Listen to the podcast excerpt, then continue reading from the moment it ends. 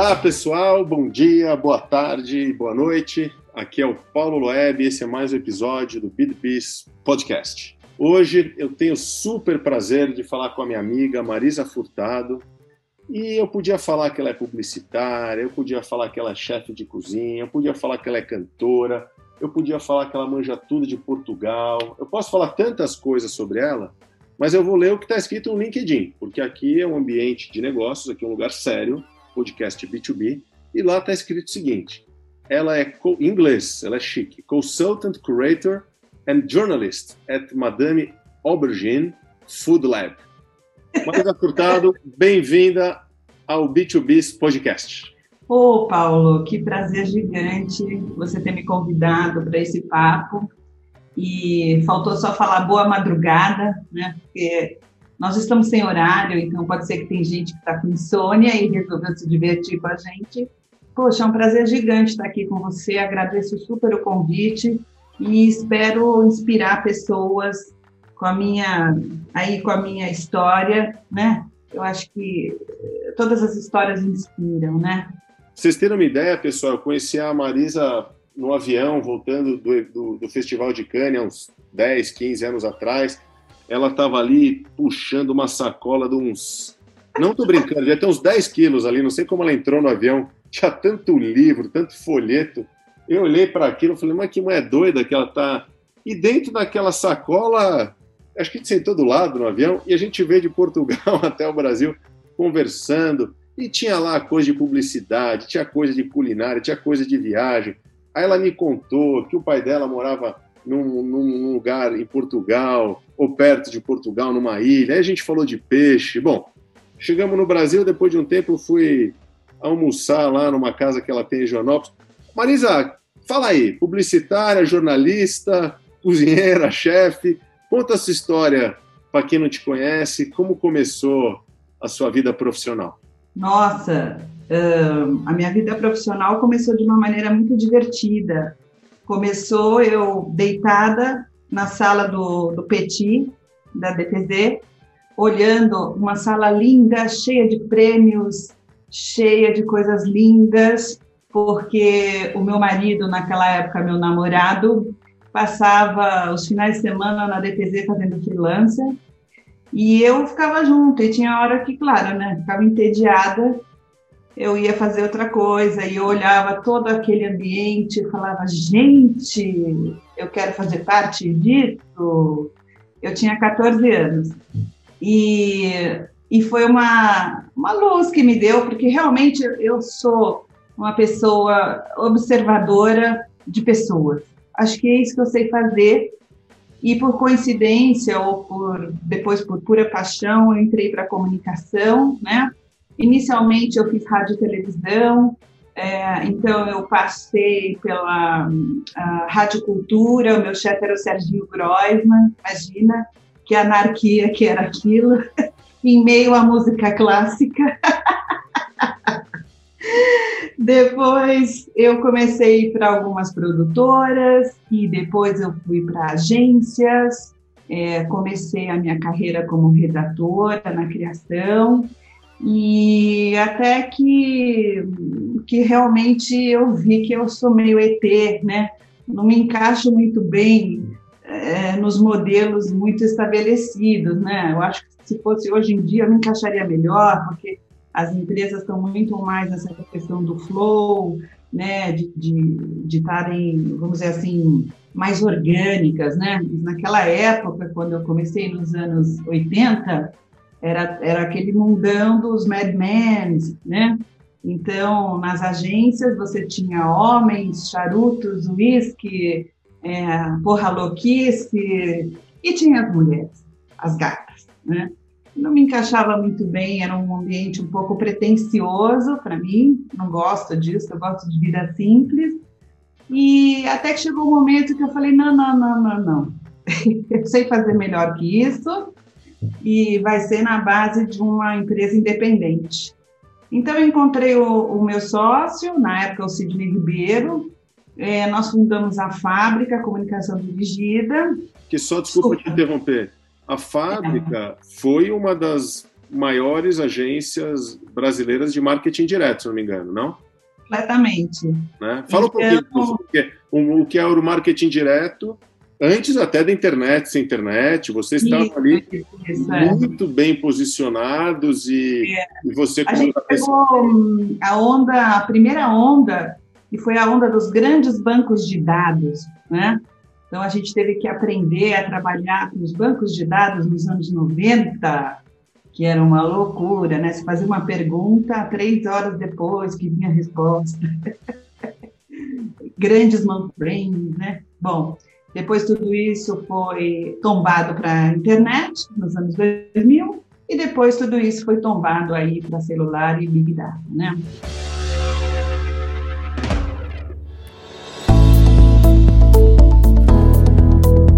Seu background, por essa sua, eu vou chamar de pluralidade, né? Difícil de definir, porque você faz muita coisa e muita coisa bem, né? Você que diz. Não, mas, mas é, mas é, mas é. Eu e e seus fãs aqui vão. Agora, você viu, pelo que eu, que eu sei, do, do, lado criativo, não é? Você trabalhava do lado criativo das agências uhum. que você trabalhou, aí você cria a sua agência, mas aí você começa a trabalhar com marketing direto e eu imagino que Sim. você tinha um papel também de gestão. Qual é que é essa doideira aí? Então, vamos começar do começo. Eu sempre acho que a minha grande qualidade na profissão é, foi a inquietação. Então, eu não poderia trabalhar em outro lugar senão criação, inovação, planejamento, né? É, nós fomos, sim, a maior agência nacional de marketing direto, né, a partir dos anos 2000. A gente tinha essa intenção justamente de tirar é, a parte chata do marketing direto e tornar isso sexy, né? E foi o que nós fizemos, graças a Deus, com algum sucesso, né? É, enfim, fomos eleitos agência, o Prêmio Caboré. Em 2010 eu fui a representante do Brasil em Cannes. Então, eu posso te dizer que essa vontade de, de disruptiva em relação ao marketing direto, que era muito americano, né? Eu fiz parte da Direct Market Association nos Estados Unidos, era a coisa mais quadrada que eu já vi na vida, né? Então, é, essa tropicalização do marketing direto deu muito certo. E sim, uh, chega um determinado momento, né, que a empresa, a gente tinha, sei lá, umas 140 pessoas, e você, como head, você sabe que fica mais difícil você se envolver naquilo que você faz mesmo e você vira gestor, né? E, e, eu tenho um orgulho gigante desse lado também, porque algumas das pessoas que passaram por nós hoje são grandes empresários da comunicação, empreendedores, heads de agência, né?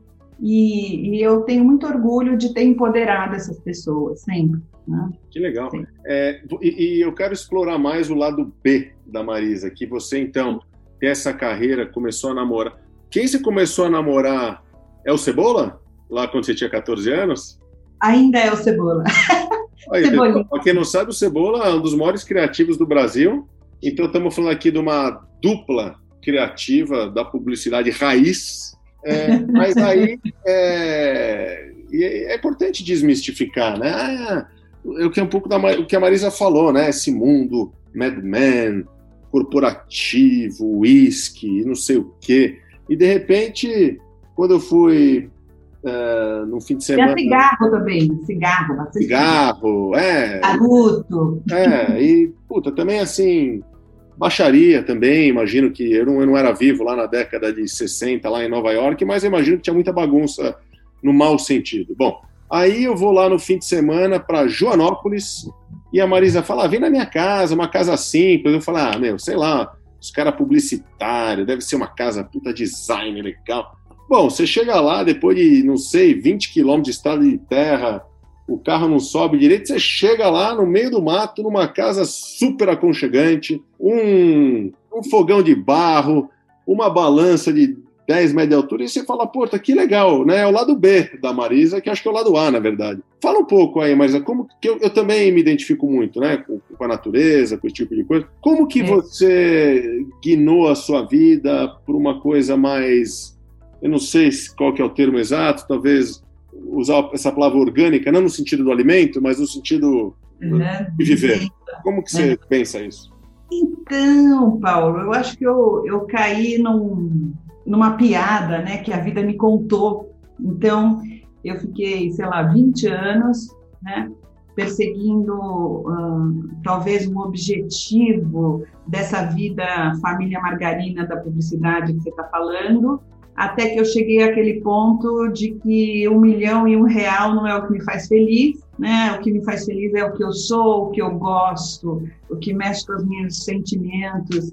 E no meu caso são coisas muito simples, né? É a natureza, é a escrita, é, é o pensamento, é, são as pessoas. Então, é, na verdade, acho que é, foi esse lado A que trabalhou para o lado B durante toda a minha carreira profissional. E, e acho que nisso a gente fez a diferença, né? É, só para citar um, um, case, né? Eu acho que nós nos saímos muito bem quando toda essa classe emergente começou a consumir, né? Pessoas mais simples, porque eu falo a linguagem das pessoas mais simples, né? E eu falo, eu falo com amor. Aí você falou de Joanópolis, né? Joanópolis é um exercício incrível que nós fazemos aqui em casa, de justamente não levar essa vida urbana para lá. Então, eu não tenho nem micro-ondas, né? É uma cabana mesmo. Tem uma televisão de tubo que não pega a Globo porque lá não tem sinal. Então, nós vivemos um, um laboratório de, de viver o essencial lá, né? Então, se você quer estar tá aquecido, você tem que mexer com fogo. Se você quer não ter vento na orelha à noite, você tem que forrar as janelas. E, e assim, é, eu gosto muito dessas artes esquecidas, né? porque a gente começa a se eletrocutar com o Alexa, com o celular, com o micro-ondas, com tanta coisa que a gente esquece como ofício, como fazer isso com as mãos, né? E falando um pouco, relacionando isso com Madame Aubergine, eu acho que também foi essa busca, né, de aplicar o meu conhecimento de comunicação e observação de gente é, em relação ao alimento, né, na nossa relação com o alimento, porque hoje eu tenho certeza que o alimento é uma das armas mais fortes do mundo para transformar o planeta. Né? O alimento é de todos. Tão legal é, ver para onde vai o seu raciocínio. Para quem não te conhece, pode falar: ah, então a Marisa abraça a árvore, não quer mais saber de publicidade, negócio. Vocês não sabem que a Marisa vai por SXSW e escreve. Então, assim, vamos, vamos, vai devagar aqui que eu preciso acompanhar a sua cabeça, porque vou ter muita coisa ao mesmo tempo. Você, ao mesmo tempo, vai para Joanópolis, entendeu? E tá lá na simplicidade da cabana, né? É, como você falou, mas na outra semana você está em Austin vendo o futuro. Isso. Certo? E eu não vejo contradição aí. Pelo, pelo contrário, eu vejo equilíbrio, porque uma coisa fala com a outra. E agora você está falando de alimentação. E eu sei, apesar de nunca ter ido para lá, espero ir um dia, é, tem muita pauta também sobre uh, é, para onde a humanidade vai. E claro que a comida faz parte disso. É. Como, fala um pouquinho dessa sua experiência no SXSW. Explica, por favor, para quem não conhece o que, que é, o que, que você vai fazer lá e se você volta para cá ainda mais doida, porque eu sei que você é doida, ou, ou você volta mais calma? Conta aí. Ai, ai, ai. Olha só, depois de uns de mais de 15 vezes para cá, eu achei que aquilo tudo estava muito chato. Em termos de inovação, não via mais nada para fazer cócegas na minha mente. Então, eu comecei a ir para Salto by Saltas e eu acho que, enfim, fui umas oito, nove vezes também, só não fui esse ano porque não teve. E, e sim, as pautas sobre o alimento, elas estão muito juntas da tecnologia, muito juntas, né? Então, acho que um exemplo emblemático é o Kimball Musk, o irmão do Elon Musk, que hoje se dedica ao The Community Kitchen, que é um, uma empresa social regenerativa que cuida dos desertos alimentares americanos, né, e faz com que as crianças plantem para os restaurantes dele, mas na verdade o restaurante é só uma desculpa para todas as pessoas voltarem a comer coisas frescas. Você tem o Joshua Tetrick, é o idealizador do mundo sem ovos, está sempre lá. Você tem caras muito disruptivos que. É, só, assim, só desculpa, eu não sei se eu entendi. Idealizador do mundo sem ovos? É. Fala mais. Ele acha que o mundo vai ficar melhor quando a gente parar de criar tanto frango e comer tantos ovos. Então, daí vem a Not Maior, daí vem todas essas coisas da, das Not Calls da vida, né? Então, todos esses caras mega disruptivos estão sempre lá na South by Southwest. E ao contrário do que as pessoas acreditam, né? A tecnologia, é, o advento digital, ele está ajudando muito o planeta a se regenerar em termos de alimentação, né? E eu tenho ido pra... Só você fala tantos conceitos que eu preciso te segurar aí, senão eu não acompanho. É. O, que, que, o que, que são as Notco? Só para explica um pouquinho, por favor. Bom, é você pegar, por exemplo, uma, uma coisa tradicionalíssima, né, e você fazer de outra forma. Eu acho que aqui no Brasil o exemplo mais claro é o hambúrguer vegetal. É o leite que não é leite, é a, a salsicha que não é de porco, é, toda essa base de comidas que você pega a experiência, você pega a sinestesia do alimento, o cheiro, o tato, o sabor, e você reproduz isso num ambiente controlado e diferente, em nome de agredir menos a natureza, né? De, de, por exemplo, diminuir essa criação extensiva de animais, a crueldade aos animais, o desequilíbrio, esse alimento ruim que a gente come muitas vezes, né? Então, são caras que estão aí com IPOs altíssimos, uh, tecnologia de última e com a bandeira do alimento. Então, outro exemplo super incrível, Fishcoin, que é um aplicativo de, baseado em blockchain, que ranqueia os pescadores, né? Porque o pescador pequenininho, ele não tem chance frente ao grande pesqueiro. Então, ali é tipo uma bolsa de valores e futuros do peixe, que até o Zezinho lá da nossa praia poderia estar lá bem ranqueado, bem pago pelos seus peixes, né? Tem a cannabis, que é uma grande tendência em alimentação, bebida, já tem livro de receita, de drinks. Remédio. Ah, remédio sim, o canabidiol como remédio, né? Sempre o lado bom da coisa. O nosso amigo Adriano Silva, é, do projeto. Draft, é, recentemente ele publicou. Ele mora no Canadá e ele estava falando das aplicações, dezenas de aplicações do canabidiol, inclusive sintético, uhum, né? Claro. Não sei se esse termo uhum. usado. E você está falando de alimentação é, e da comida e tal. Eu vi semana passada ou na anterior um documentário chamado Nosso Planeta. Não sei se você viu é um cara que eu adoro, do David Attenborough, aquele inglês, uhum. 90 e muitos anos, naturalista britânico, é o Sir, né? E é um filme, não vou aqui dar o spoiler, mas é um filme dramático, né? Mostrando para onde a gente está levando esse mundo. Mas no finalzinho ele mostra algumas saídas. E, e, e tá me, o que você está falando que a tecnologia junto com com alimentação, ele mostra exemplos da Holanda, que com aquele tamanho pequeno é um dos maiores exportadores de tomate do mundo. Eu falei, como, né? Como? A Holanda, para quem. Conhece o mínimo de pô, não tem espaço ali, tem água para tudo que é lá.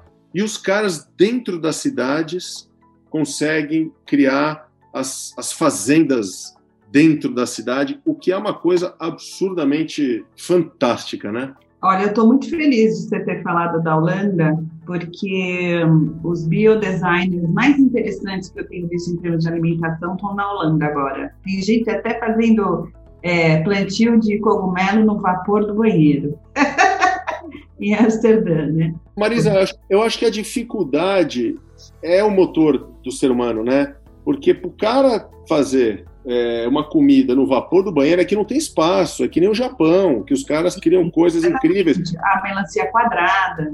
É, então, assim, eu, eu, você falou, né, putz, a Marisa abraça a árvore, mas ela vai para o Web Summit Lisboa, ela vai para o Salto by Salto, ela vai para esses cenários de pensamento tecnológico, né?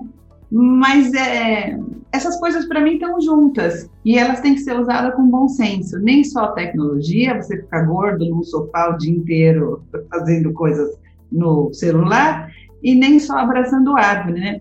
Então, por exemplo, vou te dar um exemplo de um dia que eu fui muito feliz. Eu estava lá na roça, apareceu um monte de banana, né? Banana, elas dão tudo junto, né? Falei, putz, que droga, vou perder essas bananas, né? E aí eu fui atrás disso na internet, aprendi a fazer a biomassa de banana, e aproveitei tudo e congelei, e evitei o desperdício, e dei para as pessoas, e dei com receitas, né?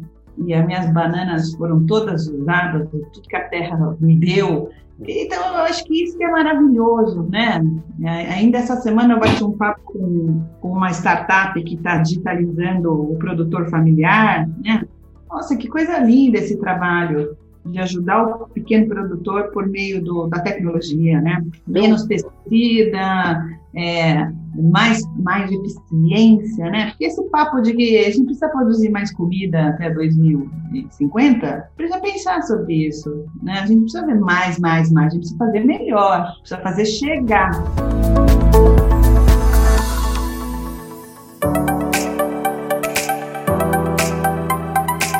Eu concordo tanto com você é, uhum. que eu acho até que tem uma oportunidade, tentando fazer o gancho com o tema do podcast, que é B2B, né?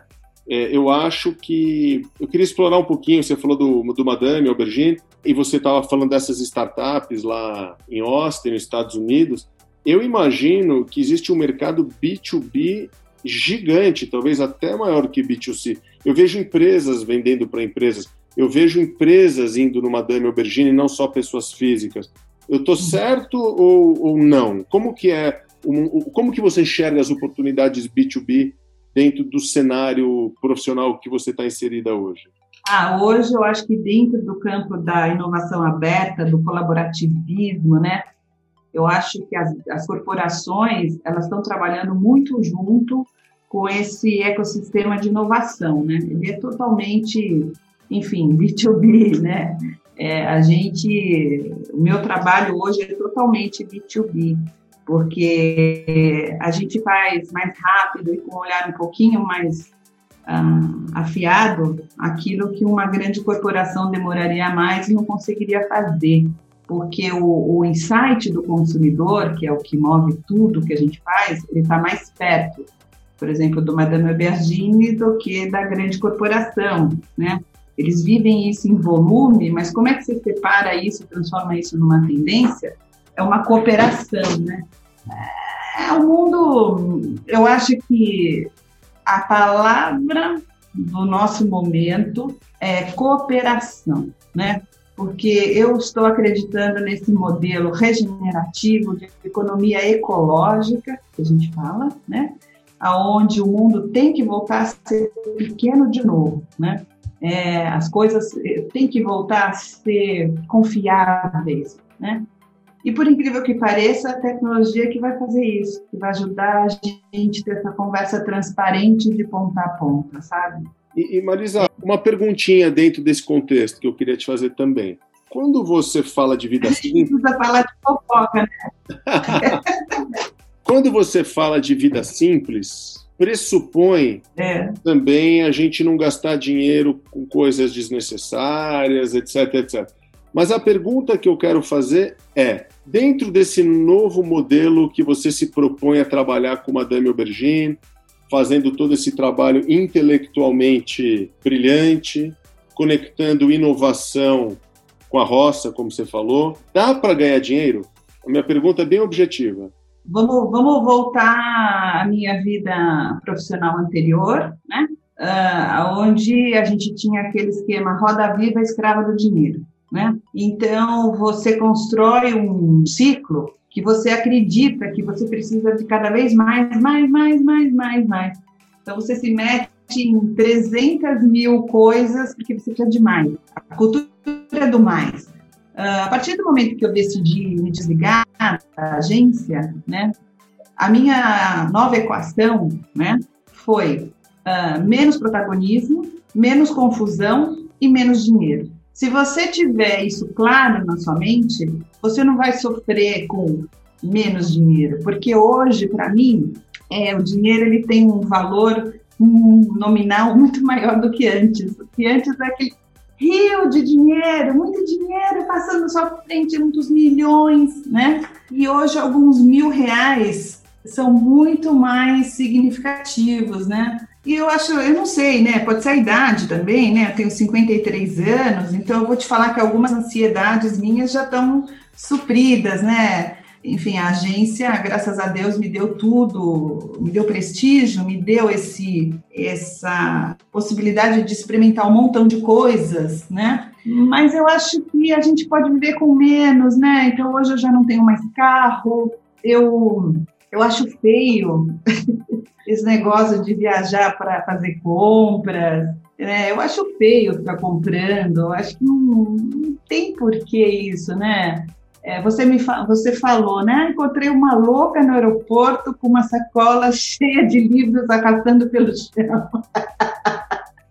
Mas já faz muitos anos que quando eu, eu, viajo, assim, eu encho a minha mala de livros e de panelas. Eu não compro mais nada, não, não tenho vontade de consumir exaustivamente. Não, que maravilha. Né? Eu acho que você. Então. É, é, acho que é um exemplo, porque você traz o que te alimenta no longo prazo, né? Não é nada efêmero, não é nada simplesmente cosmético, né? Você precisa tomar cuidado com a, o consumo que vem atrelado ao seu ser profissional, né? Porque você entra naquelas de que você tem que ter o carro X, o perfume Y, se vestir com a marca Z, viajar para o point W, é, ter a casa de campo não sei aonde. Isso são, são armadilhas que vão te deixando um marionete do consumo, né? É, então, eu acho que a gente precisa voltar para o simples, quando você tira de você todas essas medalhinhas e sobra só você, é muito mais gostoso e desafiador também. Com certeza, com certeza. Marisa, você, a gente está falando de tudo que você fez. Eu queria explorar um pouquinho o que, que você vai fazer. Quais são as, as, as loucuras boas que boas. vem pela frente de Marisa Furtado? O que, que vem aí ah, Paulo, eu estou me libertando cada vez mais da, como eu te falei, das minhas das bagagens, né? Então, nesse momento, eu estou fechando o ateliê físico do Madame Aubergine. Daqui para frente, realmente serei eu, o meu computador, o meu pensamento e o mundo, né? E dentro disso eu tenho projetos ótimos. Eu estou escrevendo um livro que eu devo lançar agora no segundo semestre de 2021, que é uma coisa, um projeto que eu sempre quis, do lado profissional, estou fazendo projetos, enfim, isso não conta. Pessoalmente, eu resgatei a música na minha vida, né? Eu vou gravar um CD só para os amigos. Eu quero fazer tanto mais cursos quanto eu puder. E assim, onde tiver alguma coisa nova, eu vou lá futucar. Esses são os meus planos de futuro, né? E o dia que eu parar de fazer isso é porque eu morri. Você sabe que você falou de música, né? Eu também, nessa pandemia, comecei a aprender violão, tô dando meus primeiros passinhos. Mas é, é mágico, né? Você poder se desligar e poder criar um espaço, quase que um novo repertório mesmo, de interesse, que eu também comecei agora e confesso que comecei tarde, mas é sempre tempo de aprender. Então eu acho que essa sua visão de se libertar do que você já fez, de deixar as bagagens para lá e bu buscar coisas novas é algo cada vez mais importante, porque a gente, acredito eu, tere nós teremos um monte de diferentes papéis, um monte de diferentes interesses, até profissões ao longo da vida, cada vez mais longa. Então, a capacidade de você se reinventar é gigante. É, e você você conversar com um instrumento é uma coisa tão íntima, tão boa, né? É. é tão bom você pegar um instrumento e desabafar, ou pegar um instrumento e comemorar, ou fazer palhaçada. É uma delícia. Que bom que você está é. começando aí na música. Muito bom. A é. música, eu, eu não consigo entender, Paulo, pessoas que não gostam de música. Nem música não nem consigo. cachorro. Para mim, eu ponho cachorro também, adoro cachorro. Eu também não consigo, é, cachorro também não rola, né? É, inclusive, assim, É, é, é, muito estranho, não sei, não consigo, não sei. inclusive, eu não sei se as pessoas viram, né? tem um, um GP de música muito legal que ganhou o Kanye o ano passado, que foi o Bluesman. Foi produzido pela Aqua, né? Uhum. É do Baco Exu do Blues, né? Uhum. E é um clipe completamente regenerativo, assim, para a gente quebrar a nossa percepção é, dessa temática, nesse caso de uma temática racial, né? É, eu acho que tem, eu acho que essa vontade de mudança, né, de vamos ao que interessa, ela está pipocando nas mais diversas áreas, na, no mundo corporativo, na música, na vida pessoal, né? Eu acho que eu acho que está dando para sentir que nós esgotamos o modelo e a pandemia acelerou isso, né? Então, eu acho que todo mundo tem consciência que eh, essa vidinha das 9 às 18 horas não tem nada a ver. Né? Eu acho que a gente tem que ser muita coisa das 9 às 18, né? Olha, pessoal, vou falar uma coisa para vocês. Se toda se todo o papo que eu tivesse fosse legal assim, uh, esse podcast teria que durar duas horas, mas é, a gente vai ter que marcar outras e outras entrevistas para poder desvendar todos os mistérios e as nuances e os, o, o que passa por dentro de pessoas tão interessantes e curiosas e principalmente executoras. Acho que se a Marisa tem uma característica, além de todas que eu já falei, que ela e ela também mencionou, que conhece bem as pessoas ou gosta de, do ser humano, mas você é gente que faz, Marisa. Eu acho que a grande admiração é. para concluir aqui, você não tem medo, você se joga. É, você, é. E depois deu certo, vamos sem grandes também emoções celebrar. Se não der certo, levanta e faz outro. Então, eu queria aqui finalizar esse excelente papo celebrando gente que faz e para mim você é uma grande referência é, nesse aspecto, porque isso é uma verdade sua, né? Você não inventa, você não finge, você vai lá e faz e ponto final. É, eu acho que a loucura não é você imaginar coisas. É, a loucura é você deixar de fazer essas coisas acontecerem. Aí sim você fica louco.